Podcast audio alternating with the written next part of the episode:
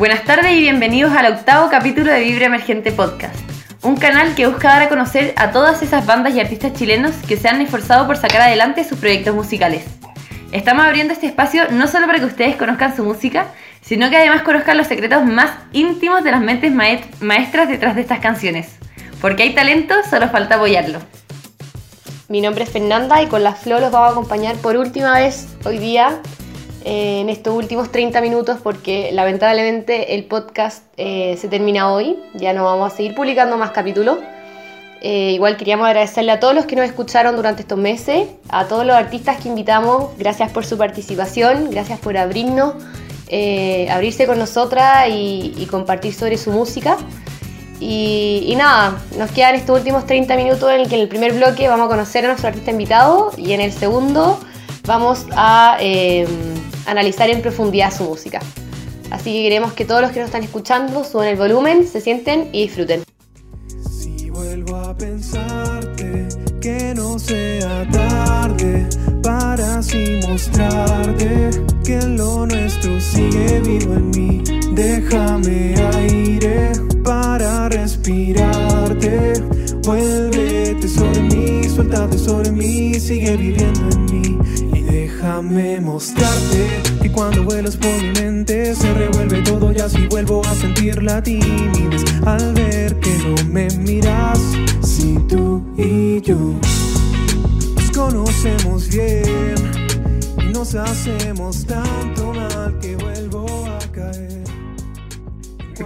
Escuchamos a J. Adler y su última canción Aire, la cual tiene más de 8.000 reproducciones en Spotify y el artista cuenta con más de 4.600 oyentes mensuales en la misma plataforma. Hoy nos acompaña J en este nuevo capítulo. Bienvenido a Vivir a Vicente Podcast. Hola, ¿cómo están? Bien, y tú, muchas gracias por estar aquí. Ya, para, que, para que te conozcamos más, eh, nos gustaría que nos dijeran quién es J, como quién es eh, en su día a día fuera de la música, si estudias algo, si trabajas, como quién eres. Eh, oh, complicado igual, pero ya. Eh, un tío muy piola, eh, estudio Derecho, estoy en quinto año de Derecho ahora, a punto de egresar. Y nada, alguien, me definiría como alguien normal, que le gusta mucho hacer música, alguien súper disperso. Y, y nada, porque está con este sueño constante de poder llegar a la mayor cantidad de personas posibles con lo que hago. Y, y esta necesidad como imperiosa un poco de transmitir a través de la música lo que uno siente. Yo creo que me definiría como alguien muy, muy normal, quizás muy promedio, pero con muchas ganas de, de hacer música. Eso. Oye, J, eh, tu nombre, antes que de, seguir con la entrevista, J de Juan, de José. J, de Juan, específicamente, sí. Eh, oye, Juan, ¿cómo partiste con la música? Eh, ¿Siempre hiciste, siempre te gustó? ¿En tu familia quizá hay músicos? ¿De dónde viene esta pasión? Eh, la música es como, en mi familia al menos, como una tradición familiar súper grande, de hartos años, en cuanto a que, no sé, partido yo creo que mi tata siempre fue muy ligado a la música y él se lo transmitió a mi mamá, y mi mamá a mí y a mi hermano desde chico. De hecho, como que no hay momento en que la música no haya estado presente en mi casa, siempre para almuerzos, para las juntas familiares, son muy como de de todos tocamos algún instrumento acá en la casa, esa es la cuestión. Entonces, siempre, no sé, juntas familiares sacamos canciones, tocamos, cantamos entre nosotros. Entonces, de chico siempre estuvo como esa, ese acercamiento a la música, yo creo que por un lado como con influencia más anglo de parte de mi papá y como un poco más chilena, como no sé, Silvio Rodríguez, por ejemplo, por, la parte de mi mamá, se fueron complementando y fueron creando como este gusto por la música, porque al final fue acompañando como todos los momentos diarios, cotidianos, hasta el día de hoy, diría yo. Como que si, si pudiera definir con algún momento en el que partió, yo creo que desde, desde que tengo memoria casi que, que, siempre he sido como expuesto constantemente a música y, y a cantar y, y, a preparar canciones y, ha sido como una instancia también para, para compartir en familia, creo. Bueno, vimos que tus temas son de hace relativamente poco tiempo.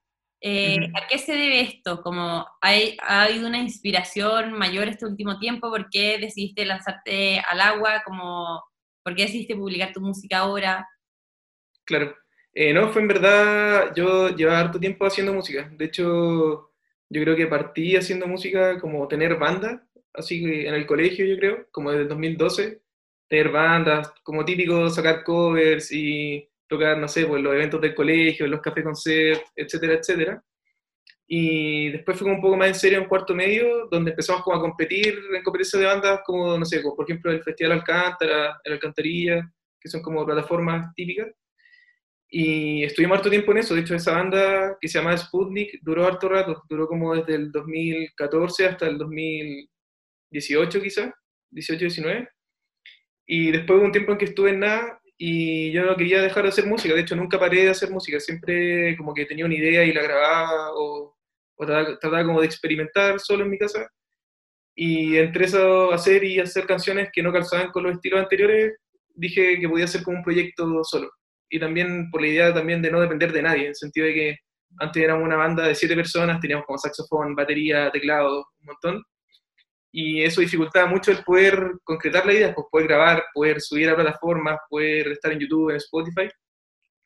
Y empecé con este proyecto solo, que en verdad eran canciones que llevaba haciendo hace rato, y por suerte igual han tenido buena recepción y ha sido bacán, porque en verdad es como una, una necesidad yo creo que tenía hace mucho rato y que me propuse como meta y pude concretar el año pasado ya. De hecho, hace casi un año exactamente.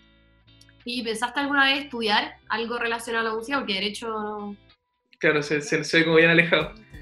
Eh, sí, o sea, lo, pensé, pero en verdad es que yo era como, no sé, quizá yo era como el, prototipo, en el curso siempre hay un tipo que es como el, el que toca guitarra en los recreos, ¿cachai? El que le gusta cantar, el que va a la sala de música. Yo era como el, el prototipo de eso siempre.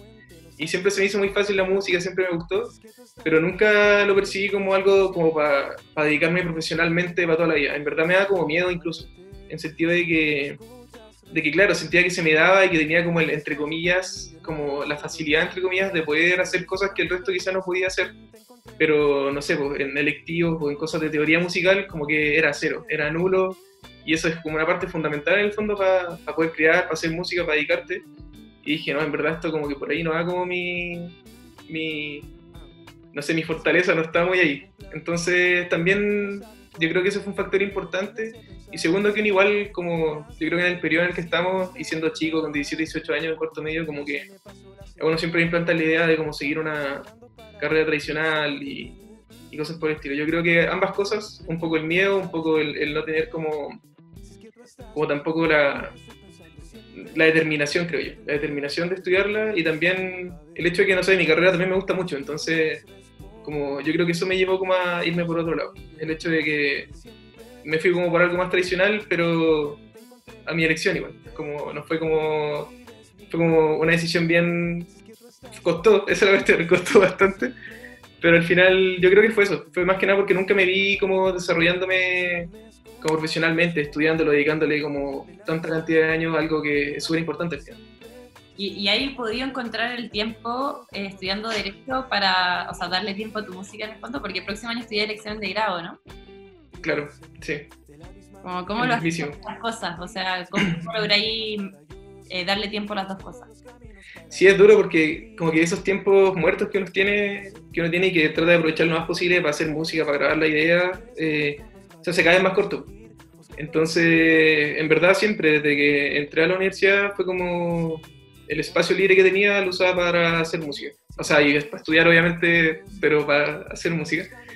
Y, y, claro, o sea, creo que con el tiempo ahora, cuando, cuando lancé el primer tema de Spotify, dije como, ya, esto es como una forma de quizá ponerme más presión a mí, de hacerlo un poco más en serio y dedicarle más tiempo del que, le estoy dedicando. Empezar a, a como tener, no sé, algún horario, empezar a, destinar un tiempo fijo para poder eh, empezar a hacer música.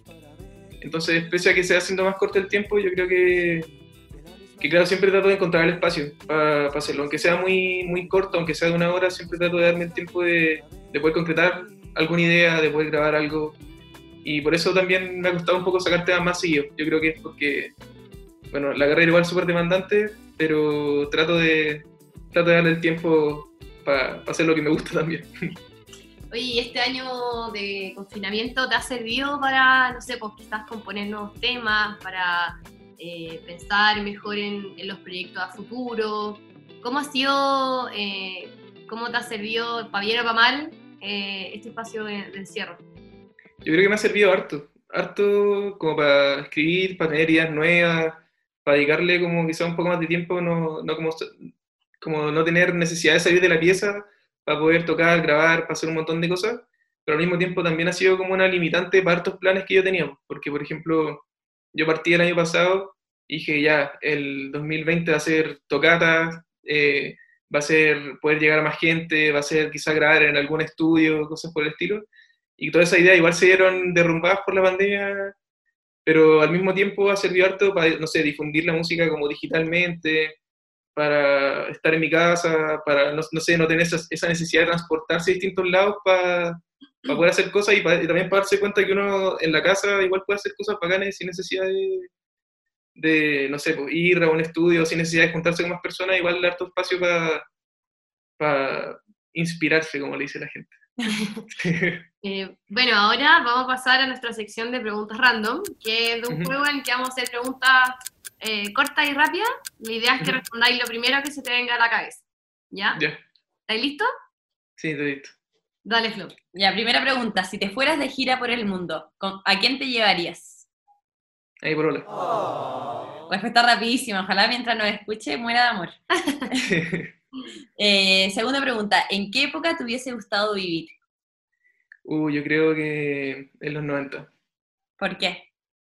Porque me gusta mucho el grunge y me hubiese gustado estar con el apogeo de ese estilo de música, hartas tocatas, los festivales, pink pop, Rage Against the Machine, todas esas cosas. Me hubiese gustado mucho. Bacán. Y ahí, tercera, ¿cuál crees que es el mejor día del año? El mejor día del año siempre va a ser el viernes en la tarde. No importa, qué día, no importa la festividad que sea, no importa si es 18 de septiembre, no importa si es Navidad, yo creo que un viernes siempre es un buen día del año y el mejor día del año. ¿Cacha? ¿Tu cumpleaños no? No, ni siquiera. Si cae viernes, sí.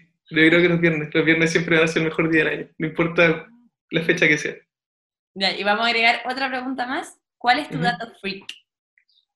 Eh, nací el mismo día que mi hermano, pero con tres años de diferencia. Mira. Wow. ¿Y son, son los dos nomás? Sí, los ah. dos nacimos el, el, 22 de abril, pero él el 94 y yo el 97. ¿Cacha? ¡Qué fome! no, igual es bacán. Siempre he compartido tu cumpleaños. Claro, pero, pero hemos encontrado el modo de hacerlo entretenido. Hacemos como, no sé, cuando los chicos hacíamos alianza y cosas así, y ahora hacemos como tres cumpleaños, en verdad. Así que, bacán. En uno. Buenísimo. Por eso quizás no es el mejor día del año, po. Porque no es solo un día, po. No, no es mío, no es mío, nunca ha sido totalmente mío. Ya, ahí sí estoy de acuerdo. Sí, por, eso mi, por eso mi respuesta es vacía. bueno, con esto damos por finalizado el primer bloque de Vibre Emergente Podcast. Pero antes de pasar al segundo, los dejamos, los dejamos con la canción Afecto por Defecto. En unos minutos hablaremos de su música y el significado detrás de las canciones. Disfruten.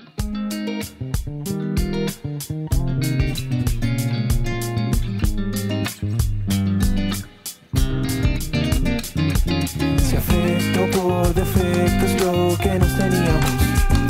Creo que es tiempo de dejar ir a uno de los dos.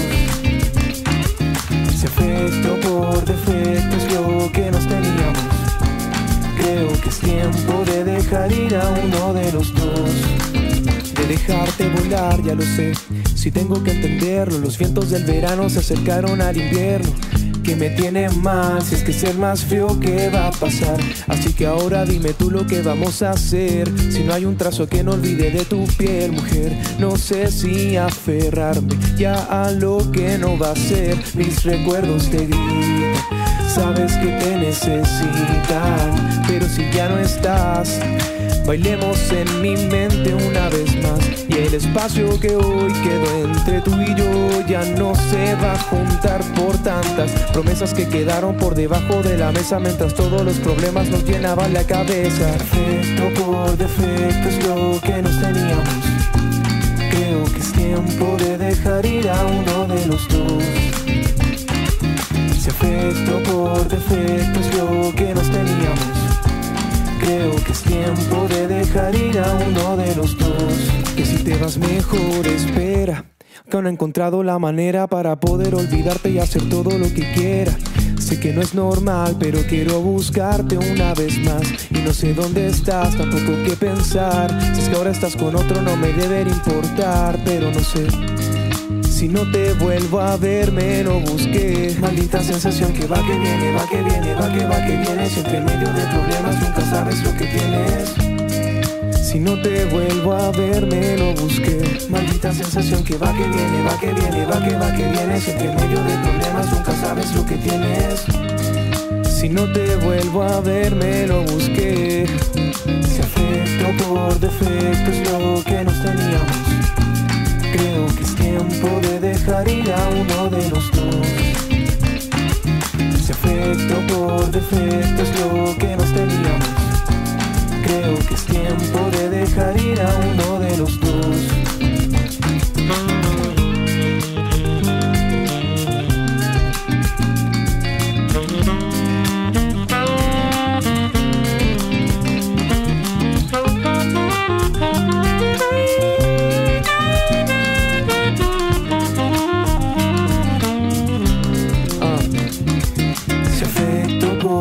Es lo que nos teníamos. Creo que es tiempo de dejar ir a uno de los dos. Si afecto por defecto es lo que nos teníamos. Creo que es tiempo de dejar ir a uno de los dos. Si afecto por defecto es lo que nos teníamos. Creo que es tiempo de dejar ir por defecto es lo que nos teníamos. Creo que es tiempo de dejar ir a uno de los dos. Si te pierdes, sabes dónde encontrarme.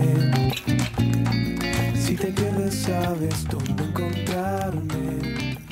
La canción que acabamos de escuchar es Afecto por Defecto, sin duda la canción más popular de Jota, la cual cuenta con casi 156.000 reproducciones en Spotify y fue lanzada en 2019. ¿Cómo se te ocurrió este tema? ¿De dónde nace Afecto por Defecto? Háblale un poco de, de la canción. Eh, ya, afecto por defecto nació después de un quiebre amoroso, un quiebre amoroso que tuve con una relación pasada.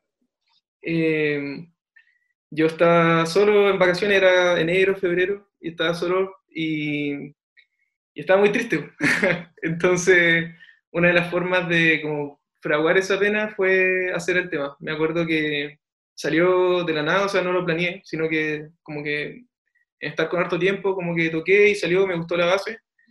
Y la dejé corriendo y empecé a escribir, escribir, escribir. Y salió súper rápido en verdad. Yo diría que el, el tema en general, como en estar completo, eh, tuvo que haber tomado, no sé, no más de dos días o tres días como en estar eh, grabado con todos los instrumentos y cosas por el estilo. Y eso fue en febrero y después recién en noviembre lo saqué. Y lo saqué porque no sé, siempre sentía como que le faltaba algo y al final dije, ya, filo, me voy a tirar nomás como a la piscina a ver qué onda, a ver qué le gusta. Y le fue bien, pues. Así que fue bacán como su, su gestación y, y cómo resultó. Pero fue rapidísimo, ¿te esperaba y esto? O, o sea, la reacción. No. No, para nada, en absoluto. De hecho, de hecho todavía no entiendo de cómo, cómo fue, cómo... No entiendo. Esa, esa es la verdad. Siento que lo hice y claro, le tenía fe. eh, estaba súper ansioso en verdad cuando lo saqué porque el fondo era como asumir un compromiso, asumir un compromiso de, de hacer las cosas como bien, de manera más profesional, entre comillas. Y cuando empecé a ver como que empezó a tener una respuesta súper como pronta y cachar que, no sé, que gente de otros países lo estaba escuchando, lo estaba compartiendo, dije como, como brígido, como no, no, no lograba como asimilarlo. Y de hecho hasta el momento yo creo que es como mi anécdota de la vida eh, ese tema, pues, en el sentido de que tuvo un impacto que pese a que estadísticamente quizás no sea tanto, según yo es mucho como considerando que salí como de la nada. Ya, hay una pregunta como que por obligación la tenemos que hacer. ¿Es una canción de despecho o para sanar heridas de un corazón roto? Para sanar, totalmente.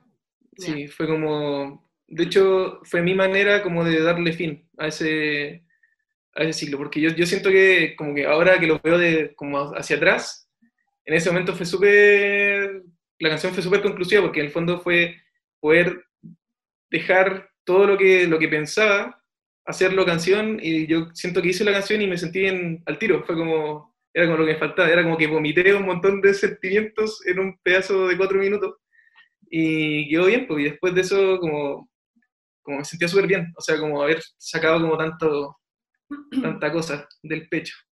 Y, y, y esta, la, la composición, la- en general en tus letras, siempre son de alguna experiencia personal o quizás son inspiraciones del minuto o inspiraciones de otras personas. Por ejemplo, hemos escuchado, hemos tenido en este podcast a gente que ha hecho canciones Ujú. sobre experiencias de, de un amigo, de familiares, etc. Claro, eh, no, yo siento que, que siempre que he escrito, eh, antes también cuando tenía otra banda o todo, siempre trato de hacerlo como en base a las experiencias personales. Siempre, o sea, más que tratar de hacerlo como que me sale natural, como que no puedo evitar, no, no puedo evitar hacerlo como de, una, de un punto de vista propio. Entonces, igual a veces es, es una limitante, pero he tratado de como llevarlo a cabo. Eso sí, Aire, por ejemplo, que es como el tema que saqué al final, ese lo hice en base a una situación hipotética. Como traté de imaginarme cómo sería como, como una relación tóxica, básicamente. Y, y traté de escribirlo como, como hubiese sido si yo hubiese vivido algo así. Pero en general, siempre. Todos los temas que he hecho son como de una perspectiva muy personal. Aunque me gustaría como tener la capacidad de, de ponerme en, en el lugar de otra persona y escribir como si fuese otra persona. Estoy intentándolo, de hecho, en este proceso bastante largo. Igual difícil, porque es como tratar de sentir lo que siente otra persona y, y además transmiti- transmitirlo. Claro, o sí, eso yo creo que es complicado. al nivel máximo en el fondo.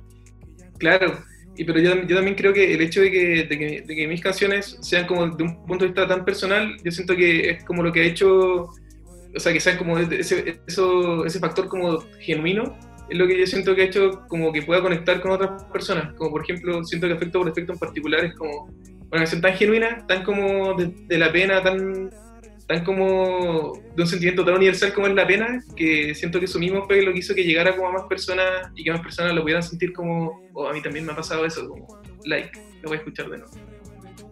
Buenísimo. Eh, vol- a ver, volviendo como a tus canciones en general, ¿cómo, Ujú. cómo cato- cataloga- ay, perdón, ¿cómo catalogarías tú tu música? Como, ¿En qué género la pondrías? ¿O a qué tipo de música encontrarías que se asemeja? Eh, ya, yo trato, o sea, con, con estas canciones que estoy haciendo ahora, trato de como acercarlo harto al RB, al soul, con funk, con hip hop, pero yo creo que un género como que engloba todo esto porque, no sé, actualmente como que el RB es como otro tipo de pop casi. Eh, yo diría que RB, como harto influencia de música negra, harto soul y hip hop también ahí metido entre medio, de repente. Ahora eh, nos, gustaría, nos gustaría saber qué es lo que se viene para J Atlet el 2021. ¿Qué es lo que tenéis preparado? Eh, ¿Sea algún nuevo álbum, algún single? ¿Nos podéis dar un adelanto así? Como para lanzar Sí, obvio. la noticia. Eh, sí, o sea, tengo pensado ahora sacar un par de singles de nuevo, como para, no sé, sacar un par de singles ahora en vacaciones, quizás o en marzo, y ya en vacaciones empezar a grabar como mi primer EP, que yo creo que serían cuatro temas, cinco temas, como para dejarlo ahí como una meta anual.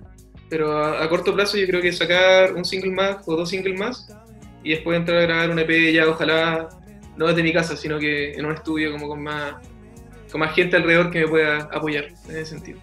En ese sentido, ¿el camino de solista ha sido más difícil? Eh, la verdad es que no, apoyo. ha sido súper ha sido súper ameno, como ser mi propio jefe, como dirían algunos.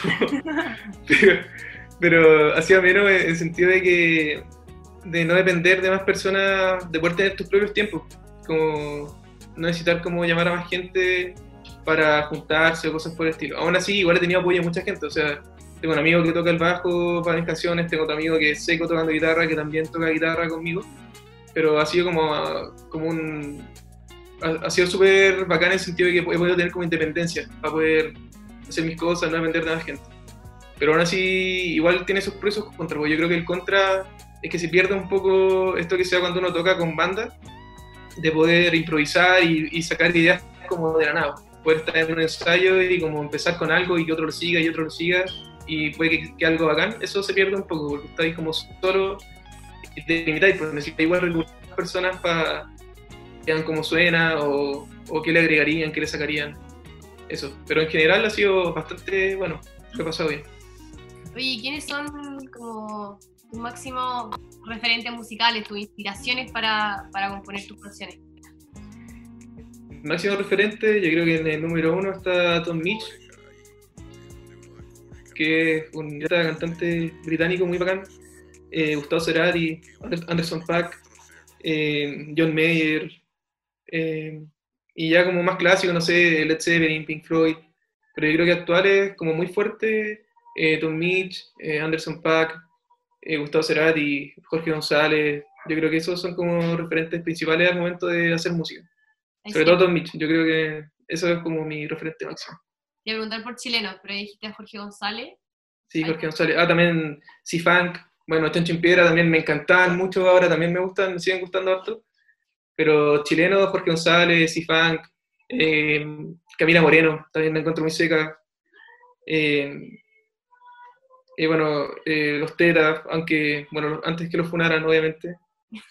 yo creo que esas son mis referencias principales, como el sentido del funk, Papa Negro también, como que me crié mucho con ese tipo de música como funk chileno. Fue como lo que me hizo empezar en la música de algún modo, como Papa Negro, Los Tetas, Chancho en Piedra, fueron como referentes muy principales, al menos en los comienzos. ¿Y algún, al lado de estos referentes, hay algún artista emergente chileno que, que te guste, que te, que te gustaría, no sé, pues quizás colaborar en algún minuto? Sí, hay harto. lo dije en una entrevista también una vez al amigo Pestaña, que lo conozco, eh, lo encuentro seco. Como, de hecho, me dio el dato del estudio para grabar ahora. Y me gusta mucho su música, me gusta mucho lo que hace y también, hasta lo que lo conozco, es una gran persona. Así que me gustaría como hacer algún temita con él en algún momento. Buenísimo. Bueno, para ir cerrando esta entrevista, siempre hacemos la misma pregunta a todos y las respuestas son muy variadas. ¿Qué consejo le darías a alguien que le gustaría entrar al mundo de la música o que está recién partiendo, como al que todavía no se atreve a dar el salto y a los que están recién empezando? Em, que, no tengan miedo a fracasar, yo creo. Que no tengan miedo a que, a que su música no sea como recibida como ellos esperaban, o, o a que quizás no tengan el impacto a la primera, cosas por el estilo. Yo creo eso, no tener miedo, como tener... Ah, ah. me emocioné. Ah, no, yo creo que eso, como no tener miedo, no tener miedo al que dirán. Yo creo que eso es, clave. Como sobre todo para un emergente, porque uno siempre, todos nos rodeamos de gente muy tóxica, entonces al momento de, querer hacer como un proyecto nuevo, siempre es como, siempre te da la sensación como al emergente, como que se cree este loco, este man se cree músico, se pica músico, como, no, este man se cree artista. Yo creo que eso hay que dejarlo de lado. El, el miedo al que dirán, yo creo que hay que despojarlo totalmente y hacer lo que uno quiera. Aparte que igual ese, o sea, eso que decía como que se juran artistas, así que igual eso, los artistas, los grandes artistas, igual en un minuto partieron así y... Sí, pues, pero es que eso, yo creo que eso, eso, eso es tan típico, es tan típico eso como, no, este se cree eso, se pica a eso. Entonces yo creo que dejar eso de lado es como clave para empezar a hacer cosas y para atreverse, pues, como que no te importe el que dirán. Siempre van a ver con el chaquetero, como dejar de lado con el chaquetero. Eso es clave. Con esto nos despedimos de Jota. Eh, en verdad, muchísimas gracias por haber participado en este capítulo. Muy buena la entrevista. Y les damos las gracias a todos los que nos están escuchando. Quedan invitadísimos a escuchar la música de J. Adlet en Spotify.